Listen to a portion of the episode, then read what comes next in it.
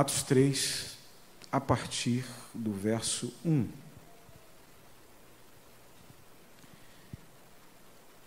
E Pedro e João subiam juntos ao templo à hora da oração, a nona. E era trazido um homem que desde o ventre de sua mãe era coxo, o qual todos os dias punham à porta do templo chamada Formosa, para pedir esmolas aos que estavam no templo. O qual, vendo a Pedro e João que iam entrando no templo, pediu que lhe dessem uma esmola. E Pedro, com João, fitando os olhos nele, disse: Olha para nós. E olhou para eles, esperando receber deles alguma coisa, e disse Pedro: Eu não tenho prata nem ouro, mas o que tenho, isso eu te dou. Em nome de Jesus Cristo, o Nazareno, levanta-te e anda. E tomou-o pela mão direita, o levantou, e logo os seus pés e artelhos se firmaram. E saltando ele, pôs-se em pé. E andou e entrou com eles no templo, andando, saltando, louvando a Deus. E todo o povo viu andar e louvar a Deus, e conheciam-no, pois era ele o que se assentava a pedir esmola, à porta formosa do templo e ficaram cheios de pasmo e assombro pelo que lhe acontecera. Feche seus olhos por um momento. Senhor, obrigado por essa palavra. Obrigado porque tu és o Deus que fala conosco e com certeza essa noite o Senhor separou algo para comunicar aos nossos corações. Não nos deixa sair daqui da mesma forma, Deus. Queremos ouvir a tua voz voz através dessa palavra maravilhosa, que é a tua palavra, que nos enche, que fala conosco e que nos restaura. É o que queremos essa noite em nome de Jesus. Amém. Amados, esse é um texto muito conhecido. Com certeza você já ouviu, já leu e já ouviu muitas pregações em cima dele. Ele fala sobre um momento muito especial na história da igreja Jesus foi crucificado, ressuscitou, esteve com os seus discípulos durante um bom tempo, aí de 40 dias, entre eles, aparecendo, falando, confirmando que tudo aquilo que ele tinha falado era verdade. Ele morreu e realmente ressuscitou.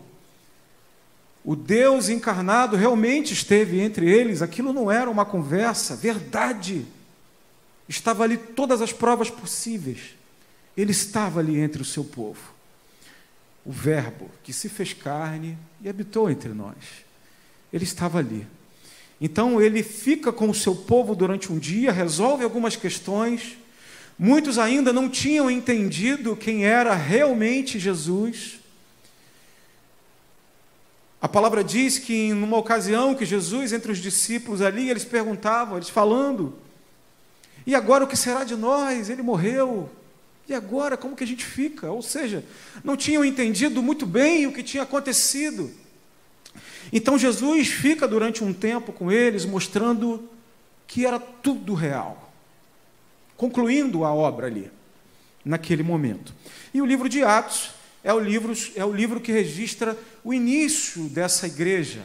O Espírito Santo vem sobre os apóstolos, no capítulo 2, enche-os de poder de autoridade, e aí eles começam a, a viver uma nova vida, capacitados agora pelo Espírito Santo de Deus que estaria com eles durante todo o tempo e que está conosco até hoje. Você crê nisso, irmãos? Amém? Amém, irmãos? Glória a Deus, está conosco até hoje. O capítulo 3 que a gente acabou de ler é um texto que fala de milagre. O Espírito Santo já está movendo ali.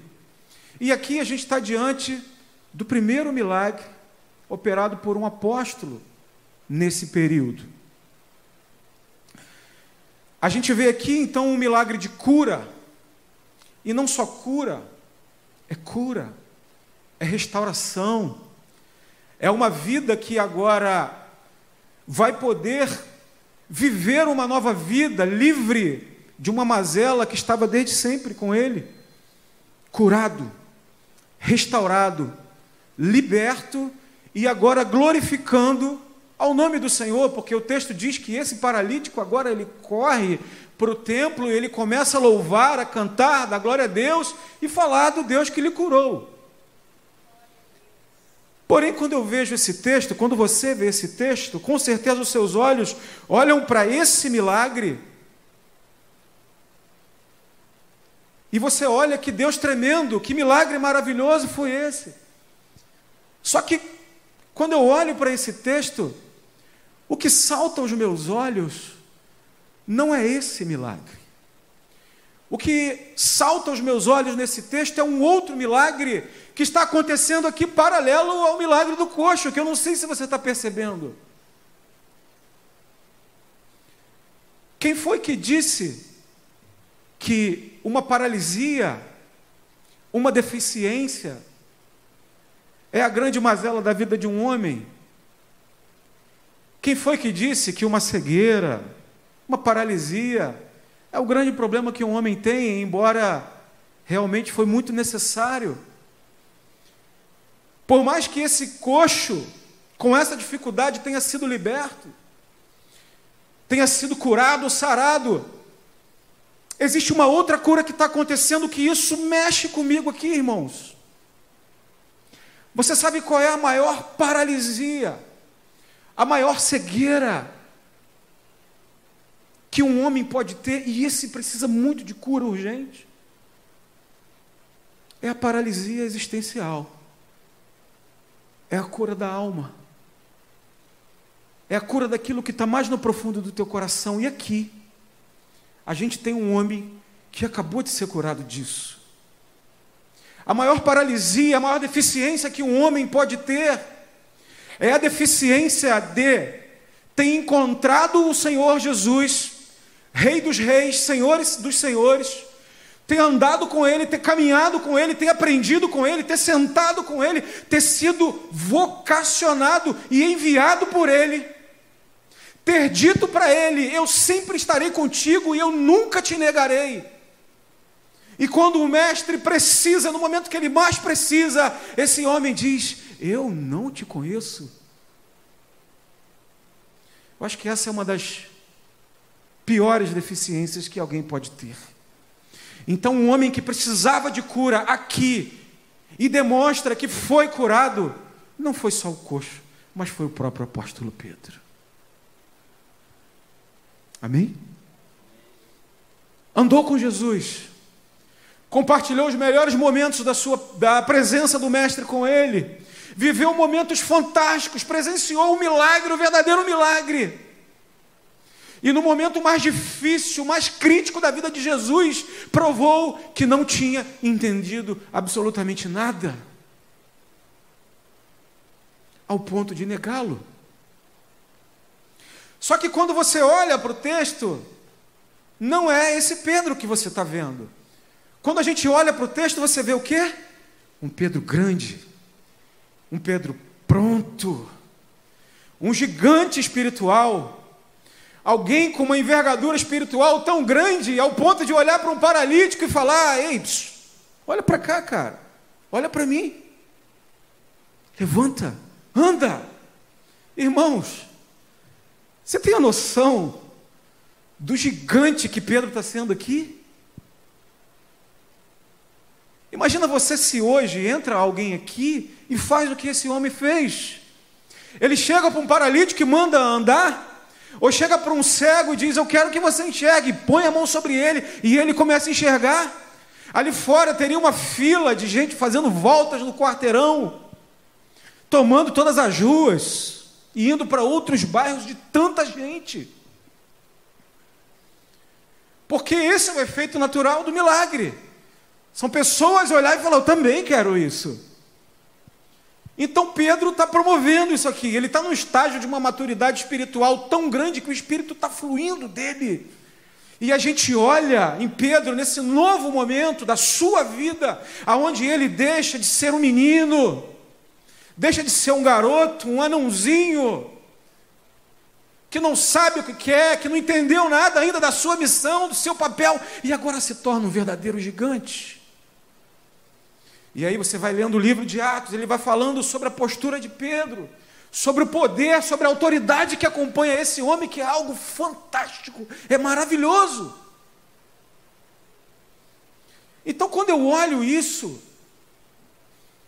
eu fico pensando, Senhor, o que faz desse homem que há poucos dias estava negando a Jesus, dizendo que não o conhece, sabe, e não é algo simples dizer que não o conhece, é muito mais do que isso. Disse a primeira vez, disse a segunda vez, disse a terceira vez, e na terceira vez ele comete um grande injúrio ali. Olha, eu já falei que eu não conheço ele. Se fosse no dia de hoje, falaria: quer parar de me encher o saco, que eu não conheço, já falei que eu não sei quem é, e pronto, acabou.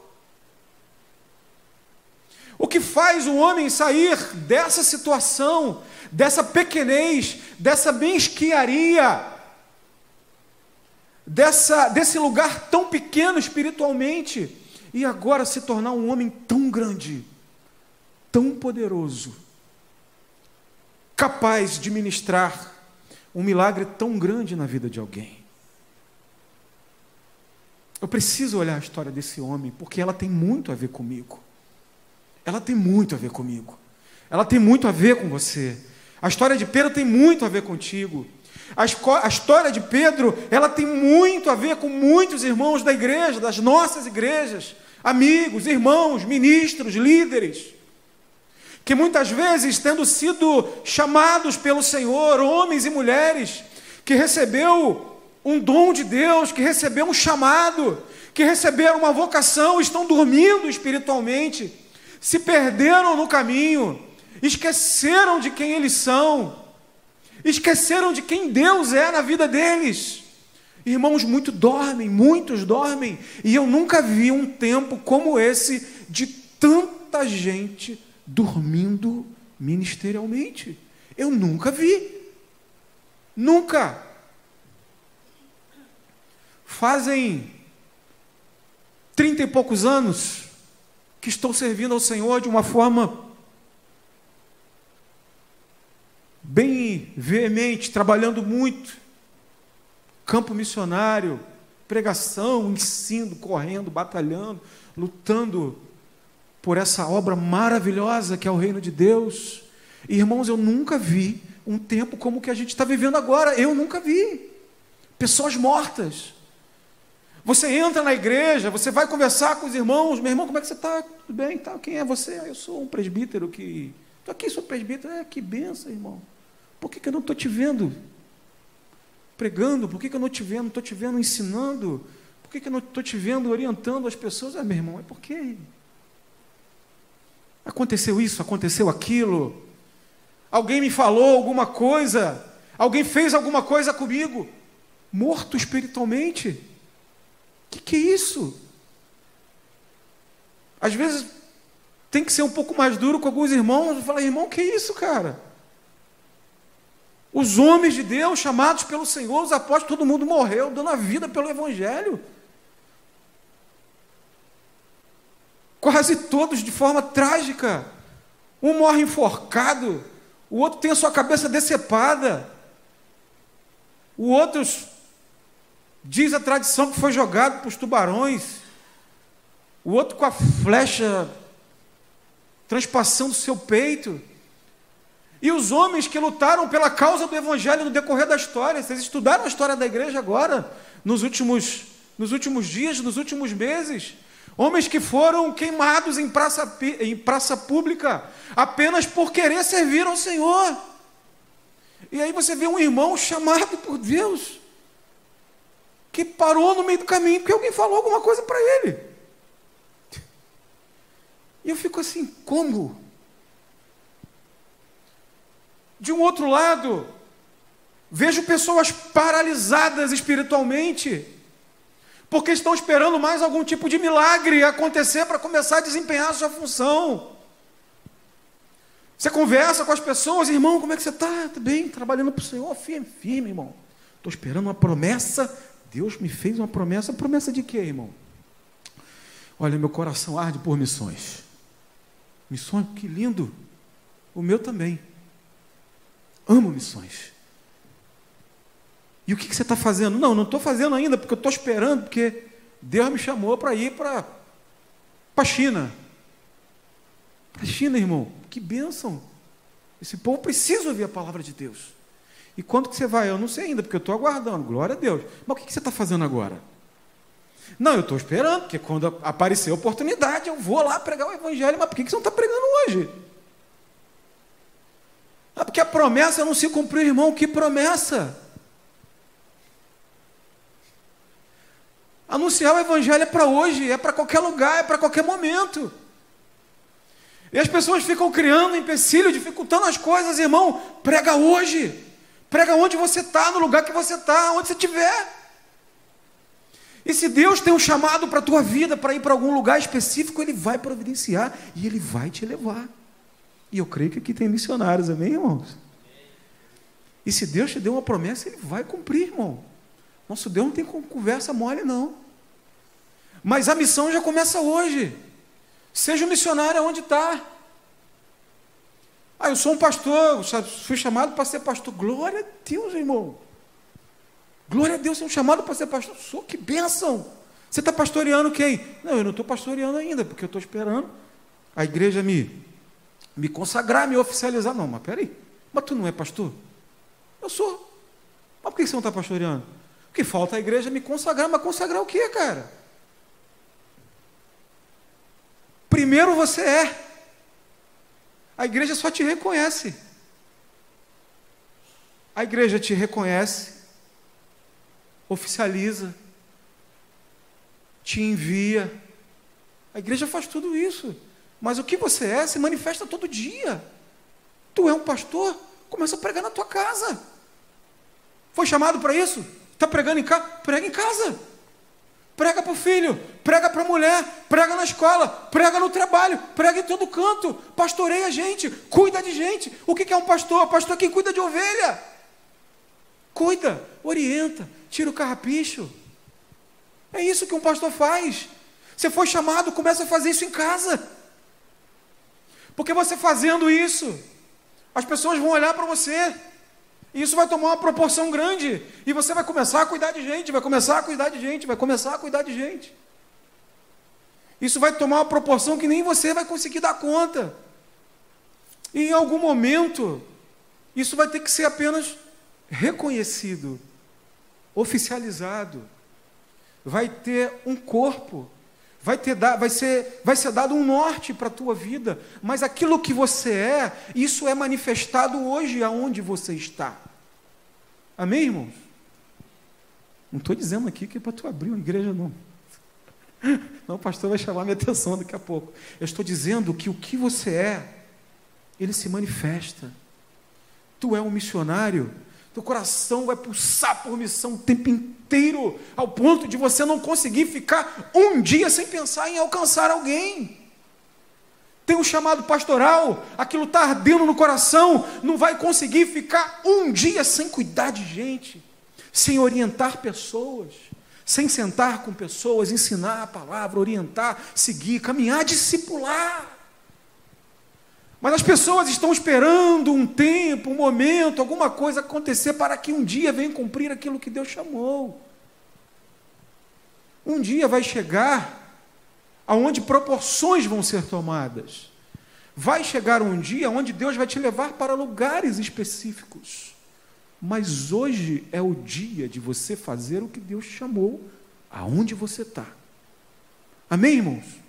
Então as pessoas estão perdidas, sem orientação, sem saber para onde vir, mortas. E gente com potencial. Gente com potencial. Gente que você olha assim, caramba. Quanto talento perdido.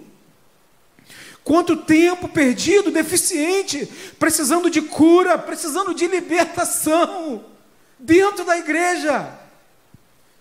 Pessoas que poderiam estar fluindo no Espírito Santo, que podiam estar ajudando a sua igreja, que podiam estar colaborando com a sua igreja. Tem tanta obra para fazer, tanta coisa para acontecer, tantos ministérios. E a pessoa morta Eu oro a Deus, irmãos, para que Ele incomode o seu povo e abra seus olhos, restaure a vida do seu povo que está perdido. Eu estou falando aqui sobre restauração de homens e mulheres de Deus que estão perdidos dentro das igrejas, que precisam ouvir a voz de Deus falar: Filho, filha, eu não te chamei, cadê você? Cadê a pessoa que lá atrás se, integrou, se entregou, que disse que andaria, que disse que faria, que disse que estaria comigo? pregando, cantando, louvando, ministrando, ensinando. Cadê você? Deus quer nos restaurar, amém, irmãos? Amém, irmãos? Nós somos missionários do Senhor, nós somos obreiros do Senhor, e muitas vezes a gente está se perdendo dentro das igrejas. O que, que você está esperando para fluir aquilo que Deus te deu, que está aí dentro? Está faltando o quê? Está faltando o quê, irmãos? Então Pedro é esse homem que Deus chama, que Deus ensina, explica, dá a missão, fala, cara, eu vou fazer isso aqui contigo, é isso aqui que eu vou fazer. Está tudo muito claro, tem alguma dúvida? Não, é simples. Você vai conduzir o povo, bicho. Você, é isso que eu quero de você. Tudo certo? Tudo certo. Mas se perde, acabou. Esse é o Pedro que nós estamos falando aqui. E isso tem tudo, absolutamente tudo a ver com a gente. Então, quando eu vejo esse Pedro tão perdido num ponto da sua vida, e agora esse homem tão grande, ministrando sobre esse enfermo, esse, ou melhor, esse coxo, esse, esse homem com essa deficiência, eu pergunto: o que, que acontece com ele, Senhor? O que, que aconteceu com esse homem? Qual foi o processo? Aonde que virou a chave dele para ele entender o seu chamado, perceber aquilo que Deus o vocacionou e agora se encontrou? O que aconteceu? E aí eu começo a olhar para a vida de Pedro e perceber ainda mais coisas que têm tudo, absolutamente tudo, a ver comigo e com você. Eu saio um pouquinho do texto, mas eu já volto. Você deve lembrar das fases, algumas fases que, que Pedro viveu. Pedro é aquele homem que se encontra com o Senhor Jesus a partir de uma certa dificuldade do momento. Pedro, ele está no momento ali de pescaria, tenta a noite inteira e não consegue. Ele não consegue, não pescou nada, está frustrado pelo momento.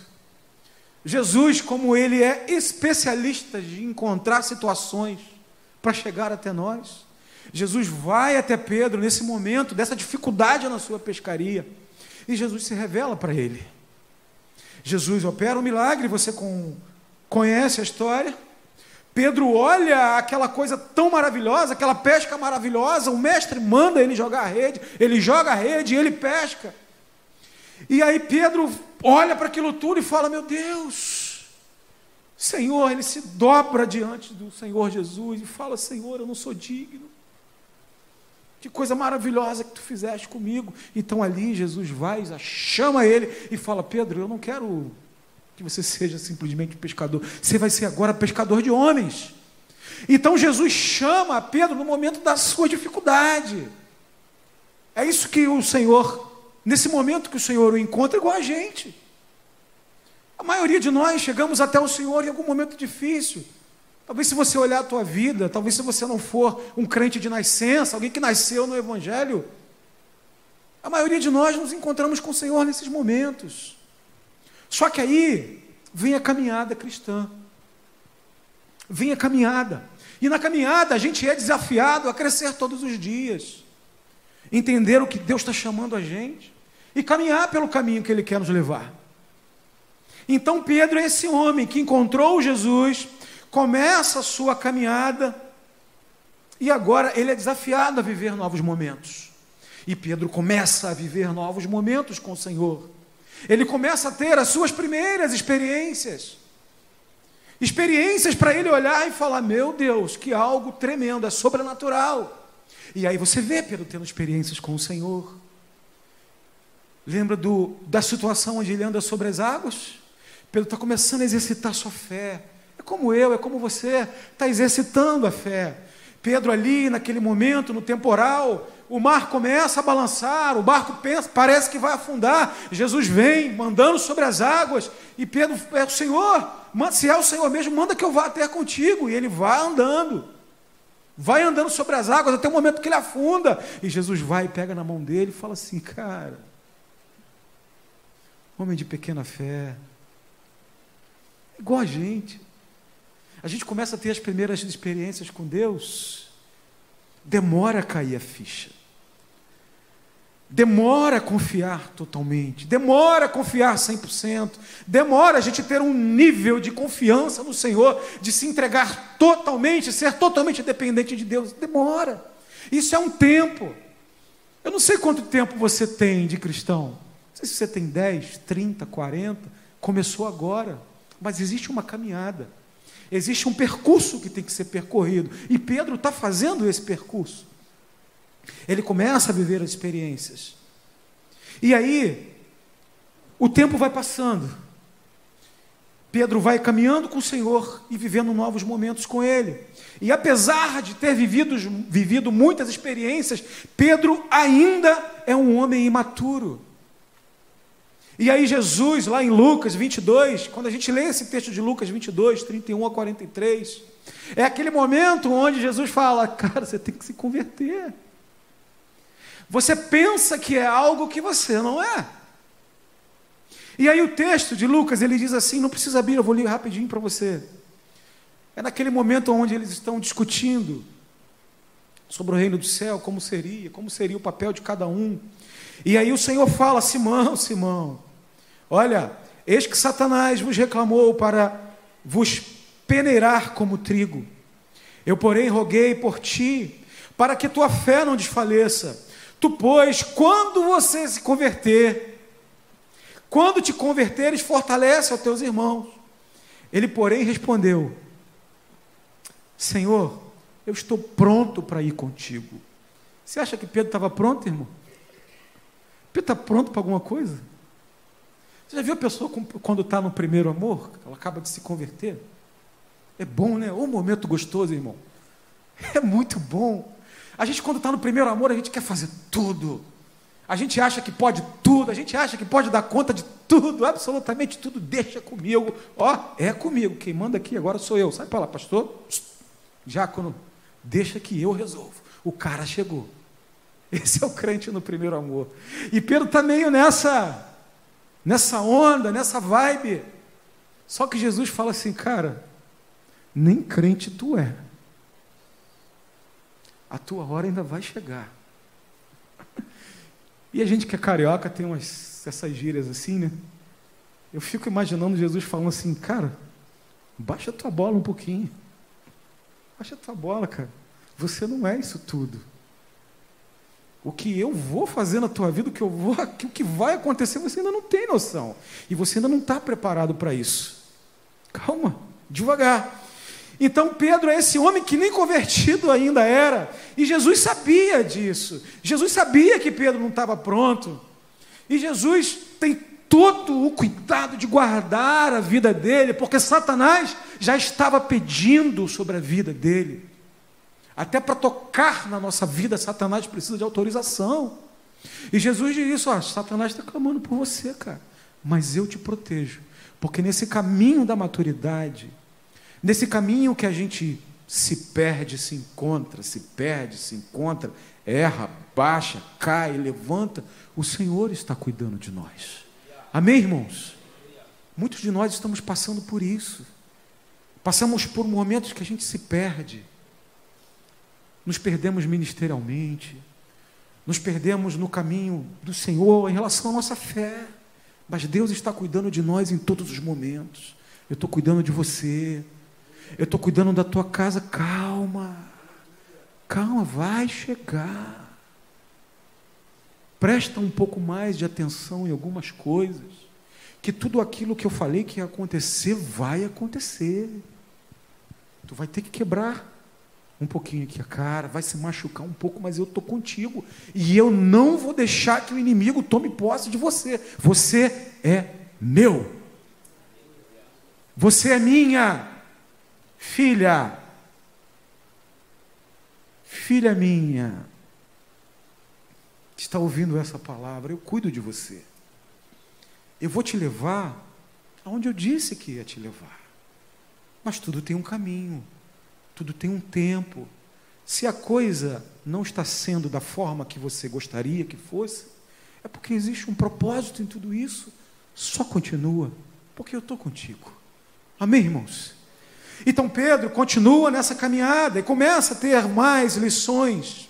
Então, observando tudo isso, eu volto na pergunta que eu fiz lá em cima: o que acontece na vida desse homem que faz com que ele vire a chave, que faz com que ele deixe de ser um menino, se torne um homem, que ele deixe de tantas dúvidas e agora passe a ter certezas, que ele deixe de ser essa, esse, esse pequeno homenzinho tão perdido e agora se torne um homem grande, gigante, fluindo no Espírito Santo, o que faz? Experiências com Deus. Pedro passa por uma experiência muito tremenda. Diz que não negaria, diz que estaria com o Senhor a todo tempo, diz que o Senhor disse que o Senhor poderia contar com ele. Jesus pode contar com ele? Não. E o que, que Jesus disse, Pedro? Ainda que, ainda que o galo cante, três vezes você me negará, cara. Senhor, o que, que é isso? Você me negará. Existe uma discussão se o galo seria um galo realmente um animal ou não. Poderia ser um, um instrumento tocado é, pelas forças daquele dia, pelo, pelo exército daquele dia, e isso não tem importância alguma. Mas antes que o galo cante, antes que esse som fosse emitido, ele negaria o Senhor. Pedro nega a primeira vez nega a segunda vez, e quando ele está ainda falando, negando a terceira vez, dizendo: Eu já disse que eu não conheço esse Jesus, o galo canta. E aí, enquanto ele fala, isso acontece, e ali a chave começa a virar. Porque aquilo que o Senhor falou, ele está vendo agora na prática na vida dele. E ali, o que eu penso, irmão, que eu eu fico tentando imaginar aquela cena é de um homem pensando assim: eu não era quem eu disse que era. Eu não sou quem eu achei que eu fosse. Mas ele já me conhecia antes de mim mesmo e disse que isso ia acontecer. E agora eu estou passando por esse momento por culpa minha, e ele já tinha me alertado. E o texto diz que Pedro, então, agora ele começa a entrar num pranto, num momento de amargura, triste, amargurado. Decepcionou o seu próprio mestre, aquele que confiou nele, aquele que comissionou esse homem, foi negado. E ele começa a entrar agora num sistema, num processo de muita tristeza e amargura. Pedro está triste, amargurado. E o texto diz que quando o Senhor vai passando, ele olha para o Senhor. O Senhor Jesus olha para Pedro. Imagine o olhar de culpa. A tristeza da culpa desse homem. Não sei se você já viveu isso. De ter cometido um erro tão grande, tão grande, que você, quando está de frente das pessoas, a tua moral está tão baixa que você não tem coragem de olhar nos olhos das pessoas. E Jesus olha no, olhar de Pedro, ele tendo negado pela terceira vez. E Pedro ali, ele cai de prantos, triste, amargurado, perplexo, daquilo que ele realmente fez. Isso começa a virar uma chave dentro de Pedro, que ele começa a perceber que ele precisa crescer. Ele não pode ser mais esse menino sem estabilidade, sem estrutura. sem certeza de quem ele, quem ele realmente é, negando tudo aquilo que ele disse que ia fazer. Então ele começa a virar. E, e agora vem um segundo momento. Jesus é crucificado, ressuscita e manda avisar. Ele está indo até os discípulos. Quem Jesus procura, irmãos? A Pedro. Manda avisar a Pedro. E Jesus vai ao encontro deles, dos discípulos, para falar com Pedro. E aí você conhece muito bem a história. Jesus vai até os discípulos, prepara todo o ambiente, ele vai ali para aquele lugar que era um lugar comum entre eles. Prepara o pão, prepara o peixe.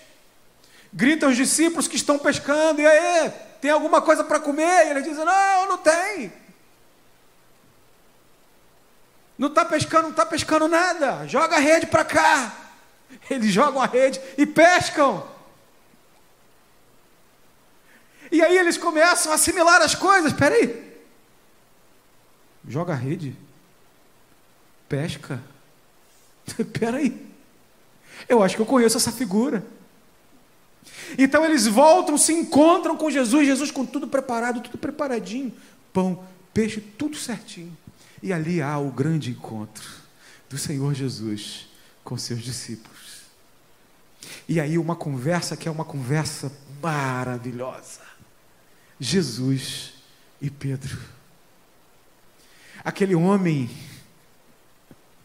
imagina um homem que traiu alguém, agora olhando nos olhos daquele que ele traiu, daquele que ele magoou, daquele que ele mentiu, daquele que ele feriu. E o Senhor troca essa ideia com Pedro e pergunta a ele: Pedro, Pedro, ô oh, Pedro, tu me amas, Pedro? Senhor, tu sabe, né? Eu tenho um sentimento muito bom pelo Senhor. Imagina esse homem sendo despedaçado por dentro nesse momento, sendo quebrado nesse momento ali, olhando para o mestre, o mestre despedaçando ele, quebrando, coração arrebentando por dentro, palpitando, as pálpebras, o suor descendo, à frente de alguém que confiou nele, mas ele fez tanto mal. Tu me amas? Tu sabes que eu tenho um sentimento pelo Senhor. Jesus pergunta sobre um amor que é um amor ágape, aquele amor que se entrega, amor de verdade, amor capaz de ir além, de se entregar, de dar a vida. E Pedro, ele responde com outro tipo de amor. Jesus pergunta sobre o amor ágape e ele responde com amor filéu. O Senhor sabe que eu tenho um sentimento pelo Senhor. Jesus pergunta de novo: Pedro, tu me amas, Pedro? Senhor, tu sabe que eu, eu tenho um sentimento bom pelo Senhor, tu sabe. E aí vai rachando por dentro. E Jesus fala pela primeira vez: Tu me amas? Apacenta minhas ovelhas. Jesus pergunta pela segunda vez: Tu me amas? Apacenta as minhas ovelhas, Pedro. E Jesus pergunta pela terceira vez, da forma que Deus estava falando, da forma que Pedro estava falando. Pedro, tu tens algum sentimento por mim realmente? Tem certeza? E Pedro diz: Senhor, tu sabes de todas as coisas. Eu imagino uma conversa assim: tu sabe quem eu sou, tu sabes quais são os meus vacilos. Tu sabes naquilo que eu tenho errado. Tu sabes naquilo que eu errei, naquilo que eu vacilei contigo. Tu sabes por que eu disse não. Tu sabes de tudo. Tu sabes quem eu sou. Eu não sabia quem eu era, mas o Senhor sabia. O Senhor sabia de tudo. Eu não me conhecia, mas o Senhor me conhecia. O Senhor sabia exatamente aonde eu ia errar, aonde exatamente eu ia vacilar. Eu não tinha noção. Mas agora eu estou vendo que tudo que o Senhor falou era verdade. Então, Pedro, apacenta minhas ovelhas, Pedro. Irmãos, vou, ter, vou, dizer, vou dizer uma coisa para vocês. O Jesus que muitas vezes é traído por nós e é negado por nós, Ele é o mesmo que nos restaura, Ele é o mesmo que nos perdoa, Ele é o mesmo que nos levanta, irmãos. É esse Deus. Então não importa o que eu fiz, não importa o que aconteceu, o que ficou lá atrás, deixa lá atrás. Às vezes que fomos pequenos com o Senhor, que a gente não entendeu o que Ele queria fazer na nossa vida. E muitas vezes dissemos: não, deixa isso lá atrás. Mas em nome de Jesus, entenda: o Senhor te restaura essa noite. Restaura, renova e diz para você: apacenta as minhas ovelhas, ou seja, continua a tua caminhada, porque eu estou contigo. O que está faltando? Perdão, eu te perdoo. Amém, irmãos? Esse é o Deus que nós servimos. Nos encontra, vai até a gente. A gente está meio perdido, ele vai, nos encontra, prepara o cenário perfeito, prepara o momento perfeito, tudo aquilo que a gente precisa, ele prepara, para que ele venha até nós e a gente ouça a sua voz dizendo: Filho meu, Eu te lembro de tudo que te falei. Não se preocupe, não é isso? Ele cuida de nós, irmãos. E se Ele nos chamou, nos vocacionou, nos enviou, independente do momento da nossa vida, do que aconteceu, Ele cuida de nós. E para nós que fomos chamados pelo Senhor, para que a gente tenha autoridade, para que a gente tenha poder no Espírito de Deus para fazer aquilo que fomos chamados, muitas vezes a gente precisa ser restaurados pelo Senhor. Deixa Ele te restaurar, cuidar de você, cuidar das suas feridas. Deixa para trás o que passou em nome de Jesus e começa a partir de agora uma nova caminhada, um novo homem, uma nova mulher, transformados, restaurados pelo poder de Deus. Glória a Deus! Volto para o texto. Atos capítulo 3. O que temos ali? Temos ali a figura desse homem que passou por todos os processos, desde a sua conversão, experiências, caiu, levantou, aprendeu de Deus, foi perdoado e agora ele começa a fluir no Espírito Santo. O milagre que Pedro participa ali é o primeiro milagre desse período. Milagre feito por um apóstolo, pelo poder do Espírito de Deus. Aquele coxo, ele ia para até o templo, a porta do templo, porque isso era comum do tempo ali, daquele tempo. Era uma tradição já, em que pessoas que tinham deficiências, elas estavam meio à margem da sociedade, então elas, elas iam por ali, porque as pessoas que iam até o templo já levavam a sua oferta, e essa oferta já era separada para essas pessoas. Era comum. Ele não estava esperando milagre, ele estava esperando uma oferta. Só que quando um homem e uma mulher de Deus, cheias, cheios do Espírito Santo, vocacionados, entendendo quem é, entendendo o seu papel, entendendo o seu chamado. Quando essa pessoa chega perto de alguém que está precisando, não importa o momento, não importa o que ela tem, o que é de mais importante está dentro dela, e isso flui. Então Pedro chega para aquele homem junto com João. E fala uma coisa que me arrepia. Olha para mim. Olha para nós. Você já parou para pensar no E quão grande é isso, essa palavra? Imagina você pedindo para alguém olhar para você, porque ela vai ver em você, ou a partir de você vai fluir algo que vai resolver todos os problemas daquela pessoa. Isso é coisa de gente muito madura, isso não é para qualquer um, não. Tem que ter muita convicção de quem realmente é e do Deus que serve. Então Pedro agora ele é esse homem e ele diz: Olha para mim,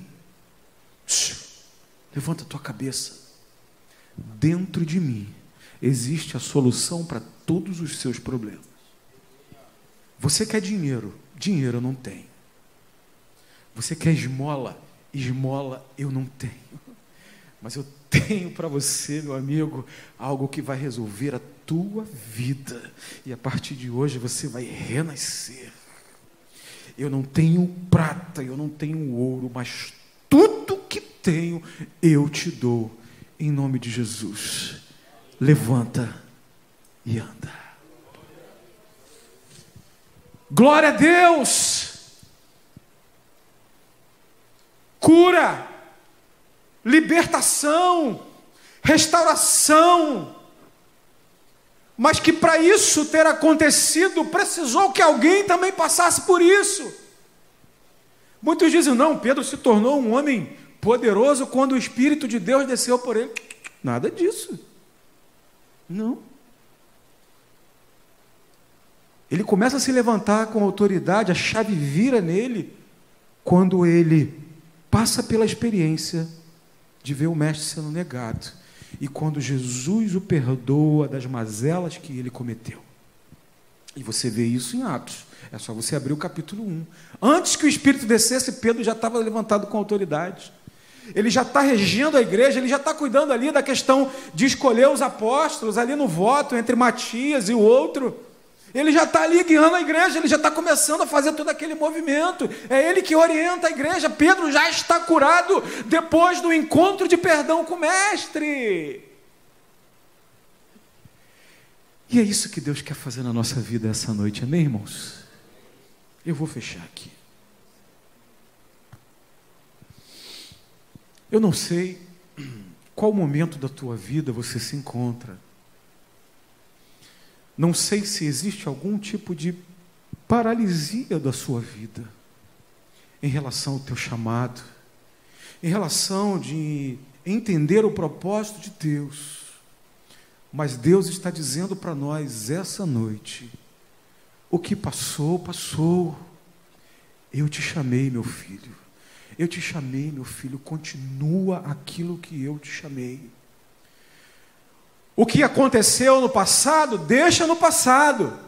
O que houve, deixa lá. Hoje sou o Deus que te cuido, o Deus que te saro e o Deus que quero te restaurar essa noite.